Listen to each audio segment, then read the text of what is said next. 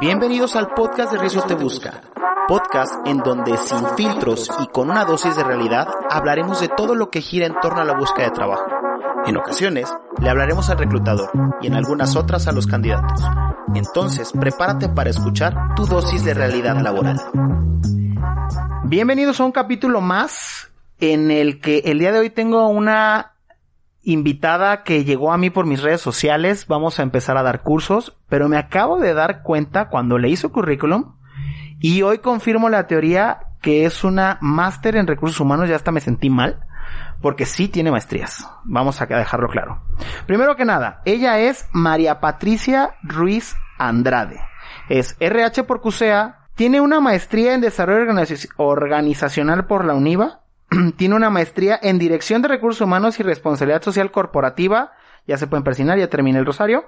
El que viene es otra letanía por la Universidad es ESERP y por la Universidad Rey Juan Carlos Consultoría, Estrategia y Administración en España.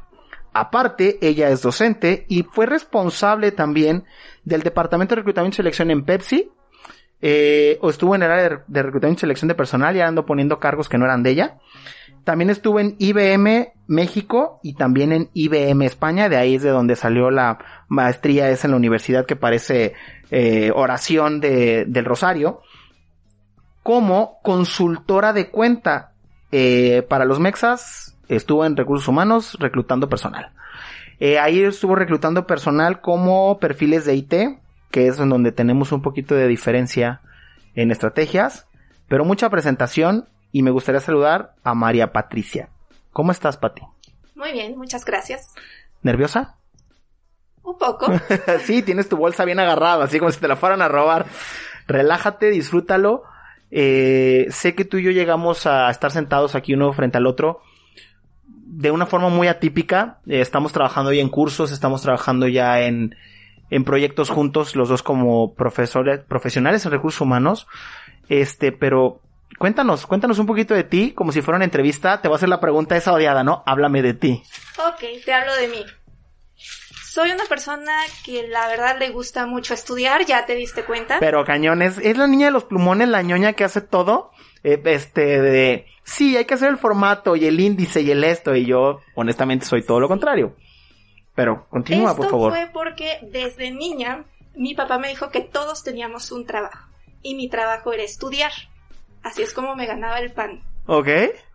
Me lo tomé muy en serio y por eso siempre eh, era la niña de 10, de 9, si sacaba 9 me regañaban, no hiciste tu tarea. ¿De verdad te regañaban por sacar 9? Correcto. Uy, mi mamá me felicitaba si reprobaba dos materias en la secundaria porque fue así de, hijo, qué bueno, nomás reprobaste dos. ¿Y ve nomás contigo? Si no, conmigo era el 10 es cumplir, no tengo por qué felicitarte, es simplemente tu deber, menos de eso, ¿por qué no hacer las cosas si te proporcionamos todas las herramientas? O sea que tú eras de las que se asustaba cuando sacaba 8.5 y esas cosas. Correcto. Y ibas y le llorabas al maestro, por favor, póngame 10. No, era demasiado tímida para hacer eso. ¿Sí? Muy bien. Por aquí eh, me gustaría preguntarte, yo creo que podríamos hablar de esto muchas, mucho tiempo. De hecho, tenemos, tuvimos previamente una reunión para ver el tema de los cursos y los talleres que vamos a dar. Eh, en temas de reclutamiento, selección de personal. ¿Qué puedes platicarnos tú como reclutadora también? Este es un punto de vista súper distinto. ¿Qué puedes opinar tú como maestra de jóvenes y como reclutadora para las personas que están buscando chamba? ¿Tú qué consejo les darías a estas personas? Primero que nada, que están bien desfasados de la realidad. O sea, están en una burbuja en la universidad que no tiene nada que ver con la realidad. A ver, ¿cómo es esa burbuja? Será porque a lo mejor estoy en universidad privada y hago la diferencia porque también he estado en instituciones públicas como estudiante y ahora que veo a los estudiantes, en mis tiempos el comportamiento que tienen es de muy bien portados, de es que mi papá me va a ayudar. En tu generación. Así es. ¿Y en la generación de ahora? No, perdón, en la generación de ahora. En mi generación, tal vez porque estudié en la UDG, te motivaban a que siempre ibas a ser empleado. Ajá. Entonces que tenías que hacer un buen trabajo, como hormiguita, ir ascendiendo, y nos damos cuenta en la práctica que así no es. Si tú haces eso, siempre te vas, a te vas a estancar, no vas a ser reconocido. Y aquí, o no sé si por la universidad o por los alumnos que he tenido, los enseñan o creen que van a tener sus propias empresas. Mira, hoy em-, emprender está de moda, ¿eh? Sí, pero no se dan cuenta cuando empiezan a hacer el estudio de mercado o les hago esa simulación de, a ver, platícame de tu empresa ficticia, no están aterrizados a la realidad. Y siento que cuando empiecen a trabajar, si no tienen eh, el negocio familiar, va a ser un trancazo muy fuerte. Tú como profesionista de recursos humanos y como persona que ha estado detrás del escritorio reclutando gente, ¿cuál sería ese consejo que te gustaría darle a las personas o a tus alumnos para que se pongan las pilas y, encuentren chamba de una mejor manera si es que su sueño no es poner su negocio? ¿Qué consejo le darías tú a alguien que esté en esa búsqueda de empleo? Primero que nada, eh, si no tienen la necesidad, es decir, de que necesitan ganar ese dinero, que trabajen de gratis. O sea, sé que en estas Explotadora. LinkedIn te, LinkedIn te dirán explotador. Ya me dijeron explotador y que te la... No, pero es la única forma porque... Primero que nada, sienten menos presión, porque si no les pagan ningún salario y se equivocan, no van a renunciar. Ok. Y tenemos una generación que se equivoca y ya después al día siguiente ya no se presenta a trabajar. Entonces, como es un trabajo completamente de a gratis, venderles la idea de, ¿sabes qué? Es que te van a enseñar. Sí, no están Para que tú ganes 10, 15 mil pesos y no empieces como un recién egresado de 5 mil, 6 mil pesos, que tristemente es la realidad actual en México. Pero es que esa realidad siempre ha existido. Yo no sé por qué tratan de cambiar algo que todo el tiempo va a ser así. Y no lo digo desde el ton, desde el punto de vista como de yo ya pasé por ese camino, sufren lo mismo que yo. No. En alguno de mis videos les preguntaba, ¿cómo quieres dirigir si no sabes ni siquiera lo que hacen? Y para ser líder, hay que saber hacer, porque un líder es el que se baja con el equipo de trabajo y les pone el ejemplo de que él lo hace mejor que incluso todos. O de que por lo menos está dentro de ese top de personas que lo hacen bien. Digo, un jefe, el tirano, el astua, todo mundo, ese todo mundo puede ser. Ahorita estábamos platicando antes de empezar a grabar esto. ¿Cómo reclutarías tú a los de, cómo reclutabas tú a los de IT y cómo los reclutaría yo? Y tú me decías, no, es que yo les, casi casi les, les, les decía, por favor no me dejes, es tu oportunidad de la vida. Y yo te decía, es que el que les está haciendo el favor de contratarlos soy yo. IBM, si me estás escuchando, encantado la vida, te acepto el patrocinio. Pero decíamos, pagan menos que el mercado laboral, ¿no? Según recuerdo lo que me dijiste. Sí yo te decía, es que yo los hubiera enganché diciéndoles, es que conmigo vas a tener una empresa internacional en tu currículum y te voy a capacitar en cosas que con las certificaciones que obtengas conmigo, al salir de aquí a la vuelta de tres años, dos años, vas a ganar no 15, vas a poder pedir 45 porque en el mercado se pelean a la gente de IBM. Ese es el contraste que yo tengo. ¿Cuál consideras que sería el consejo que tú le darías a ese reclutador que esté empezando. ¿Con puestos operativos? Con cualquier puesto, o sea, digo, el reclutador siempre empieza con la basurita, hay que ser hay que ser sensatos. Al reclutador siempre lo avientan al campo que ya no sirve. A, bueno, búscate al operativo, búscate al este. ¿Qué consejo le darías tú a ese nuevo reclutador? Primero que nada, lo típico por lo que van a pasar es el miedo de que van a sentir es que me van a comer en la entrevista, es que tengo estos perfiles, no tengo idea qué hacen, cómo los voy a reclutar yo. Entonces, primero que nada, la confianza. Ok. Un consejo que les daría y que a mí me sirvió en lo personal es, ellos no saben que tú no sabes. Ellos no saben que es tu primer día. Tampoco saben que no tienes idea. Ok. Entonces, ese es el primer consejo. Posteriormente, ten bien en cuenta y memorízate el perfil del puesto para que sepas qué preguntar. Ok. Es decir, saber qué es lo más importante del puesto para que empieces con esas preguntas y si lo que quieres hacer es una entrevista en donde vas a seguir un guion. Porque al principio lo vas a empezar a hacer con guion. Posteriormente, esa confianza ya te va a hacer eh, una persona que puedas manejar algo más mixto o algo ya eh, en el momento, decir las preguntas dependiendo el, candidato. Sí, claro. Porque también yo creo que muchas empresas y ya con la experiencia, uno como reclutador, de repente hasta ya de las entrevistas como de, ah, sí, cítame a todos a las 10 y, te das la vuelta y te vas, ¿no? Y, y, y se te olvida que llegas y tienes entrevista, ay, ni me acordaba.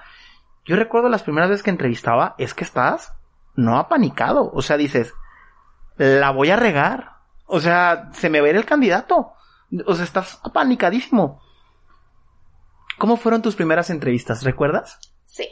¿Cómo fueron? Las primeras entrevistas terminaba temblando temblando eh, de las manos, trataba de no demostrarlo porque me creía ese papel de, ok, ellos no saben que yo no sé, ellos no saben que yo no sé, pero helada. Yo soy la reclutadora, yo soy la reclutadora. Sí, yo soy la reclutadora. tenía mi guion, literalmente yo tenía anotadas mis preguntas. La primera semana sí estaba muy nerviosa, pero, a ver, tranquila, tranquila. Después del primer día yo ya había entrevistado como 50 personas, entonces ya el segundo día era más fácil, el tercero era más fácil, pero sí, la primera semana yo seguí un guion y posteriormente, ya que me sentí con más confianza, empecé a hacer una entrevista abierta, es decir, improvisada, ya metiendo temas personales, que es una de las cosas importantes de recursos humanos. No solamente checar el, si cumple con el perfil, sino que si la persona se adecua a la empresa. ¿Y cómo calificas tú que una persona se adecue a una empresa? De acuerdo a los valores. Primero tienes que saber si trabajas para varios clientes o si trabajas en tu empresa, qué valores tiene, qué es lo que buscan y en la entrevista entonces te das cuenta si esa persona encajaría o no. Supongamos que tienes algo muy tradicional y la persona es sumamente creativa. Sí, no, no va, no va a empatar. ¿Cuál ha sido el candidato que más te ha marcado? Todos tenemos uno, ¿eh? El currículum, la situación, la entrevista, el proceso que más te ha marcado. Yo aquí lo he platicado varias veces, te voy a contar el mío, pero Ok, tal vez me voy a ir más por la parte emocional. Sí, sí, sí, lo que sea. Fue un candidato que tenía yo el corazón de pollo porque era muy novata en recursos humanos, estaba en Pepsi. Y era muy buena gente el candidato, pero de acuerdo a lo que me pedían, no cumplía con el perfil. Y yo soñaba con darle el trabajo porque era buenísima persona, pero no podía hacerlo. Me marcó mucho porque ahí fue cuando me di cuenta, a ver, ¿quieres recursos humanos? Deja los sentimientos de lado. Tienes que quitarte la curita. Porque fíjate que yo, aquí hay algo muy interesante, digo, tú y yo estamos en una red que es TikTok, que fue por donde coincidimos, eh, donde a mí me ponen mucho el comentario de, güey, es que las empresas, es que eres un reclutador de, este, súper frío, ¿cómo se te ocurre? Ojalá nunca trabaje en tu empresa. Este, digo, a mí, el hate, me gusta el hate porque me comprueban que estas nuevas generaciones no sirven para nada más que para quejarse. Y si tú que me estás escuchando eres esta generación, sí, sí lo pienso y sí, sí defiendo mi comentario con argumentos y hechos. O sea, yo no estoy hablando como por hablar.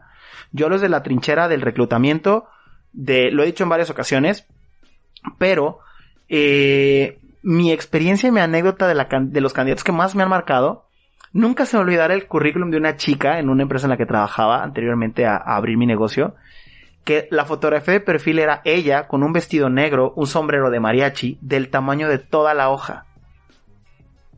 ¿Y la entrevistaste? No, claro que no. Ah. Pero me marcó mucho ese currículum. O sea, así como a ti te acaba de marcar lo que acabas de ver del proyecto que tengo, para la gente que lo esté escuchando, estoy por sacar el, currículum en video ya a la luz. Este, y ahorita estábamos hablando de esto y, y de verdad te veía la cara de, eh, eh, Patti, aquí estamos, por favor regresa. Incluso hicimos hasta un ejercicio de, de, de, entrevista. Eh, digo, eh, un, un tonto cotorreo, ¿no? Sí. Pero era el, es que ¿por qué no me vas a contratar? Es que claro que me tienes que contratar. Y te terminé convenciendo de que yo era ese elemento y gracias a ese video había captado tu atención tan cañón. También tengo otro, otra anécdota muy buena de una entrevista de una chica que estábamos, como estamos tú y yo de frente ahorita, y tenía el celular en la mano. Y pues tú sabes cuando están mandando mensajes, ¿no? Entonces hice como que se me cayó la hoja y la vi con el teléfono en la mano, pero sin chinga mandando mensajes. O sea, según ella me estaba contestando muy coherentemente, pero no. A lo cual levanté su currículum y le dije, ¿sabes qué? Le dije, estás descartada. dije, ¿no estás poniendo atención a tu entrevista? Que te vaya bien. No, hombre, casi, casi se le, casi se me va a los golpes una mujer. Y yo así de, ey, relájate. Y no es que me dé miedo. pero como una mujer perdió los estribos de esa manera porque no me estaba poniendo atención y yo solamente hice algo profesional. Decirle, sabes que está más importante, más interesante tu, tu celular, que te vaya bien. Si esa es la primera impresión. Imagínate qué va a hacer después. Ahora, ¿qué le puedes recomendar tú? ¿Cuáles son tus, ¿Cuál es tu pregunta estrella en tus entrevistas de trabajo? Todos, ten- todos los reclutadores tenemos esa entrevista, esa pregunta. Pues es que no es estrella, es cliché. Es la cliché que me a dice. ver, yo soy tu candidato una vez más como administrador. ¿Qué quedamos que era la posición hace rato? Gerente de recursos humanos. Gerente de recursos humanos. Yo soy tu candidato. Ya te acuerdas más o menos de mi currículum, porque obviamente el video se te quedó súper marcado. Este, ¿cuál es la pregunta cliché? ¿Por qué a ti y no a otro? ¿Por qué a mí y no a otro? Bueno, la planteas de una forma distinta. O sea, sí debo de reconocer que es una, una, es la clásica de por qué no te debo de contratar. Ah, sí. No, o es la clásica de tú qué aportas diferente a los demás. Fíjate que yo esa pregunta, cuando, por ejemplo, tú que tienes dos nombres, te la harían. ¿Cuál es el nombre que más te gusta? Patricia. Patricia, ok. Quiero que María hable tan mal de Patty y me diga por qué razón no debo de contratar a Patty y si debo de contratar a María. Podría irme por las nubes y decirte, es que María es una dama y nunca habla mal de su competencia. Ay, por Dios. Pero somos reclutadores, mujer. Este, eh, es, es como la que tú me acabas de hacer de por qué, por qué a ti no habla alguien más. Creo que va muy... Sí, pero ahí saco muchísimo verbo del candidato. Porque me empieza a decir todo su diferenciador, sin necesidad de dime tus cualidades y tus defectos. Mm, Creo ¿por, que esa ¿por qué a mí, no a- alguien más? ¿Por qué a ti y no a alguien Bueno, más? Creo que engloba muchas basado, clichés. basado en nuestra conversación anterior del- de, mi currículum, yo creo que me de contratar a mí porque logré captar tanto tu atención siendo tan abismalmente distinto, tan clásico con un currículum super clásico, porque mi documento es muy clásico, y tan novedoso con el video, que podría pasar por todas las etapas según la, o sea, por cualquier punto de la novedad o lo clásico, como mi, mi trabajo me lo requiera, en mis funciones. Creo que ese es, lo, ese es el porqué a mí. Porque creo que hice algo total y completamente distinto y me hablaste por curiosidad y no has encontrado un argumento por el cual no contratarme. Creo que esa sería mi respuesta. Ok. Nos enfocaríamos al currículum visual que, que me llamó mucho la atención en cuestión de qué diferente. Nunca había visto esto. Es algo, es un producto que está por salir, obviamente, al, al, mercado, que quien le interese puede de repente visitarme en mis redes y, y ver la forma de, de, de ver los pilotos, ¿no? Eh, por ahí también en la, en la cuenta de, de mi hermana de, ñoñerías. De hecho, si la quieren seguir es ñoñerías oficial, le voy a hacer el comercial. Es mi hermana, no me importa. Ella no me paga menciones, pero pues ni modo. Eh, hablaba del currículum en video, que esa es la nueva tendencia. Y de hecho te enseñó un currículum en video de un español desde hace ocho años. Sí, que yo pensé que era completamente nuevo, no creí que tuviera tanto tiempo. Ocho años tiene. Pero bueno, Pati, ¿qué crees tú que tú como especialista en recursos humanos puedes compartirle a la gente que nos escucha para que digan, no mames, yo quiero ser RH? Ok, lo que podría decirles es, si a- es que RH tiene tantas áreas que dependiendo tu perfil, dependiendo cómo sea, si eres más cuadrado, si eres más creativo, puedes empatar perfectamente ahí. Ejemplo, si tú eres una persona muy creativa y que empatiza con la gente, el área de capacitación te va a encantar. Ujú. Si tú eres una persona muy cuadrada que se apega mucho a las, a- a las reglas, a los lineamientos, Desarrollo organizacional es lo tuyo. o relaciones laborales. Porque tú ya tienes, esto sí se permite, esto no se permite, y sin tocarte el corazón, puedes efectuar. Oye, tu, tu mejor despido, ese que dices, ay, aquí me aventé un 100 porque era un caos y lo, lo, saqué- lo salvé sin decir nombres ni empresa. Ok, mi mejor despido, voy a criticar un poco, bueno, voy a mencionar una empresa eh, que resulta que a tiempo no me dijo que los contratos temporales no los quería renovar. Y era de aproximadamente No. 100 personas. Y te dijo un día antes, ¿no? No, me dijo dos semanas después. No me digas, de vencido, no. Porque eran contratos por un mes. Y a las dos semanas de que se pasó el tiempo, Contrato indefinido, bye. Oye, oye, ¿sabes qué? No los quiero, despídelos. Y pero yo, espérame. ¿Cómo? ¿Vas a pagar indemnizaciones? No, consigue la renuncia. Oye, pero eso es ilegal. Aquí es cuando se dan cuenta, señores que nos están escuchando, señoritas, que el RH no es el culé. A veces nomás se siguen órdenes. Correcto. Yo lo que hice y con lo que me sentí a gusto, porque no estudié derecho, porque el que no tranza no avanza y no quería transar. Claro. Lo que yo hice fue, mira, ¿qué puedo negociar? Te voy a decir, automáticamente tú tendrías que pagar todo esto por los despidos de acuerdo a la y eran, y ya eran millones, porque ya no estás hablando de cinco pesos. personas. Así es, y eran arriba del salario mínimo. No,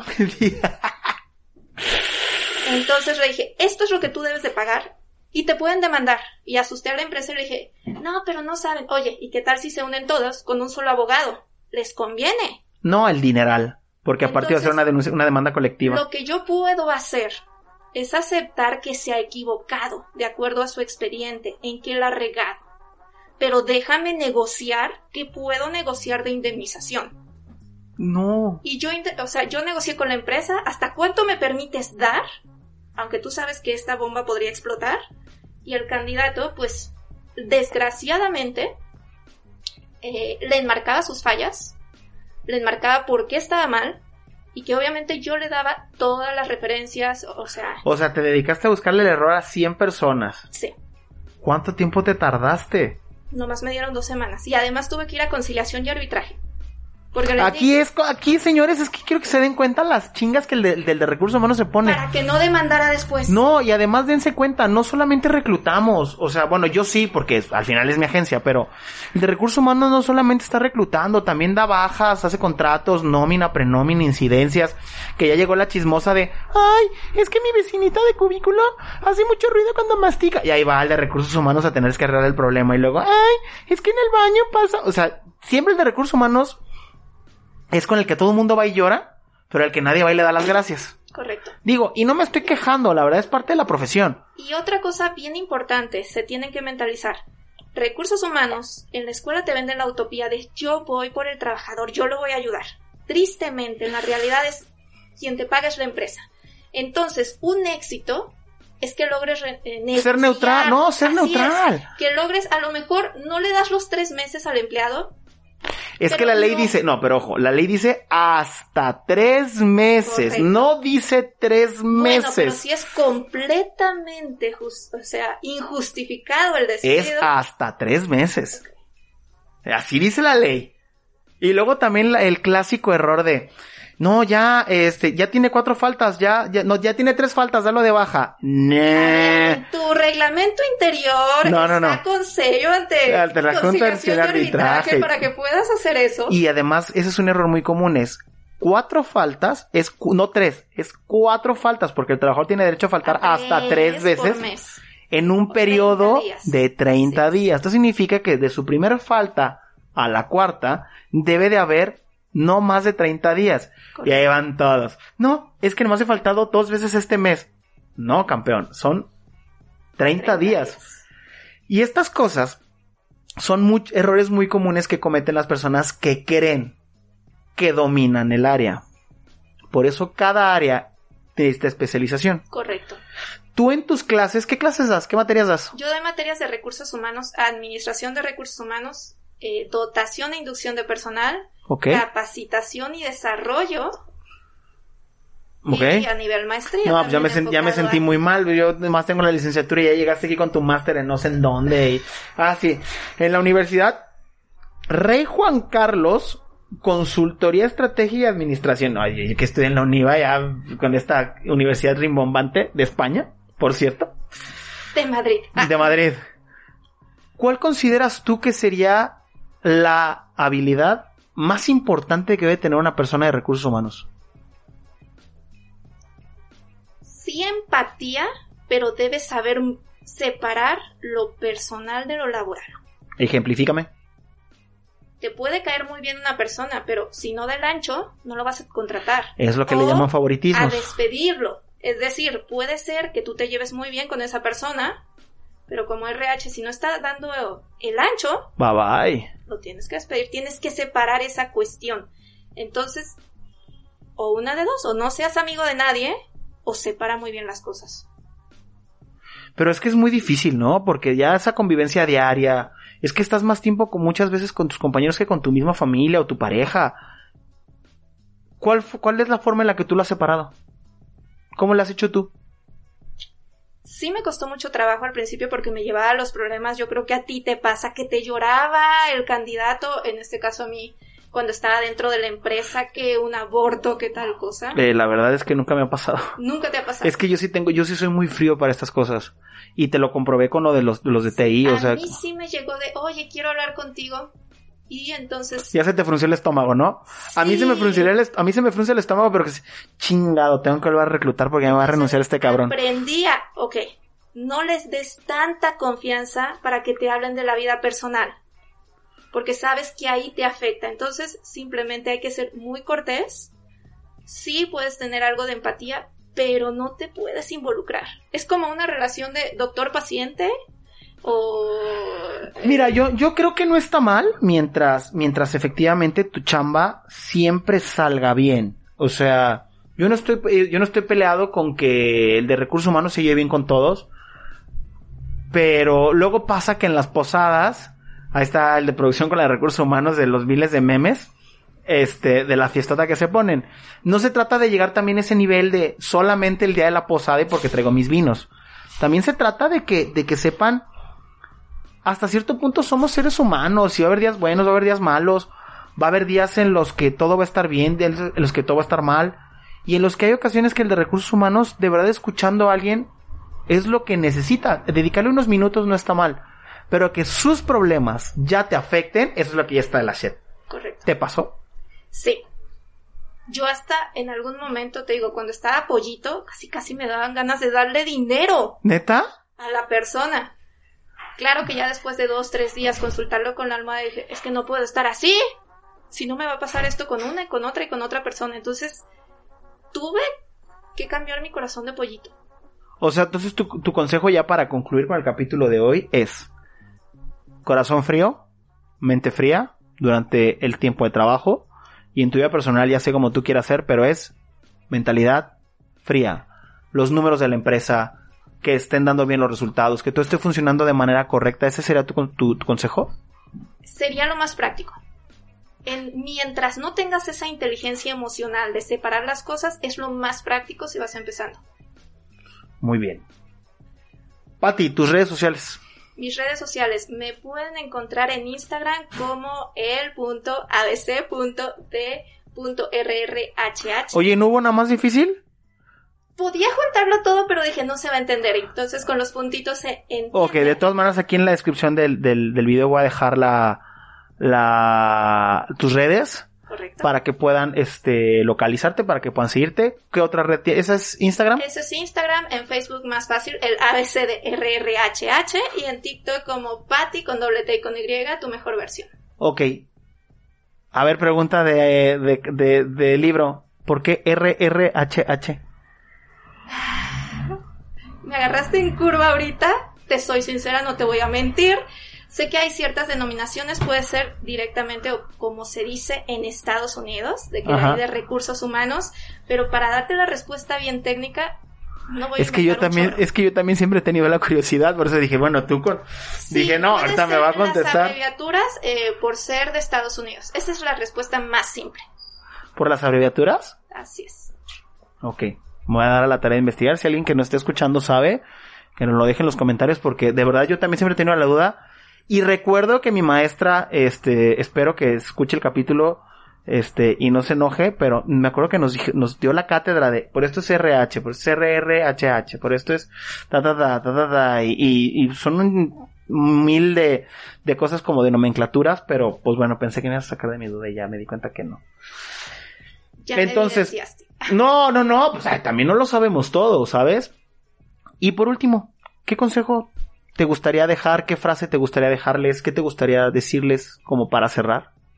Muy importante a los alumnos, por favor, trabajen, busquen de trabajo de becario para que se den cuenta, número uno, si la carrera les apasiona, les gusta. Ok. Es muy triste estudiar toda la carrera, empezar en el campo laboral y que no sea lo que quieras.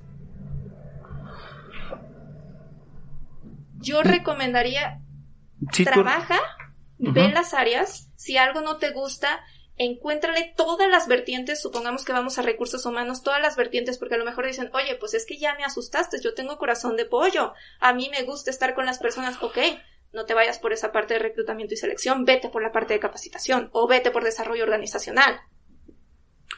Ok.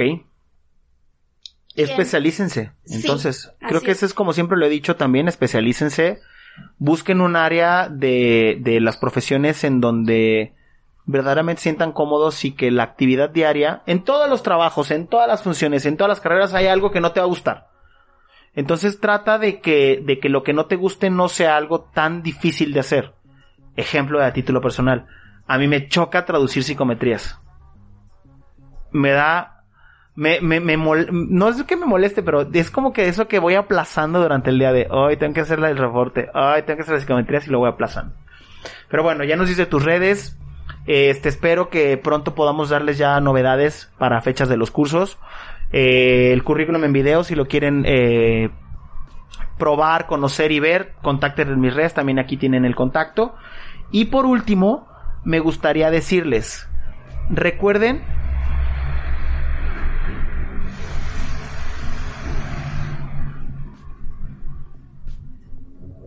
algo muy importante que ustedes deben de, entender del de recursos humanos es que no siempre es su decisión, pero él es el que lo tiene que ejecutar.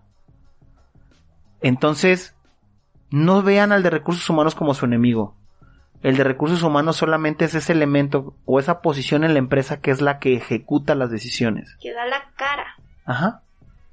¿Y el ejecutor? Eh, y creen que todo mundo, y todo el mundo cree que, que el de recursos humanos es el malo y no, es solamente la, el, el ejecutor. Como siempre les digo también, espero que estos consejos les sirvan en su búsqueda de empleo, en su decisión de profesión, en su carrera, en lo que sea, si es autoempleo. Y como siempre también les digo, Patti, antes de despedirme, muchísimas gracias por la invitación. Espero que pronto tengamos fechas de los cursos. ¿Quieres decir algo más? Simplemente agradecer y por favor nos echen a saco roto todo esto. Sí, si aprovechan estas oportunidades y empiezan a trabajar, van a destacar del 99% que no lo hacen. Pero como te dije hace rato, que la vida se los cobre.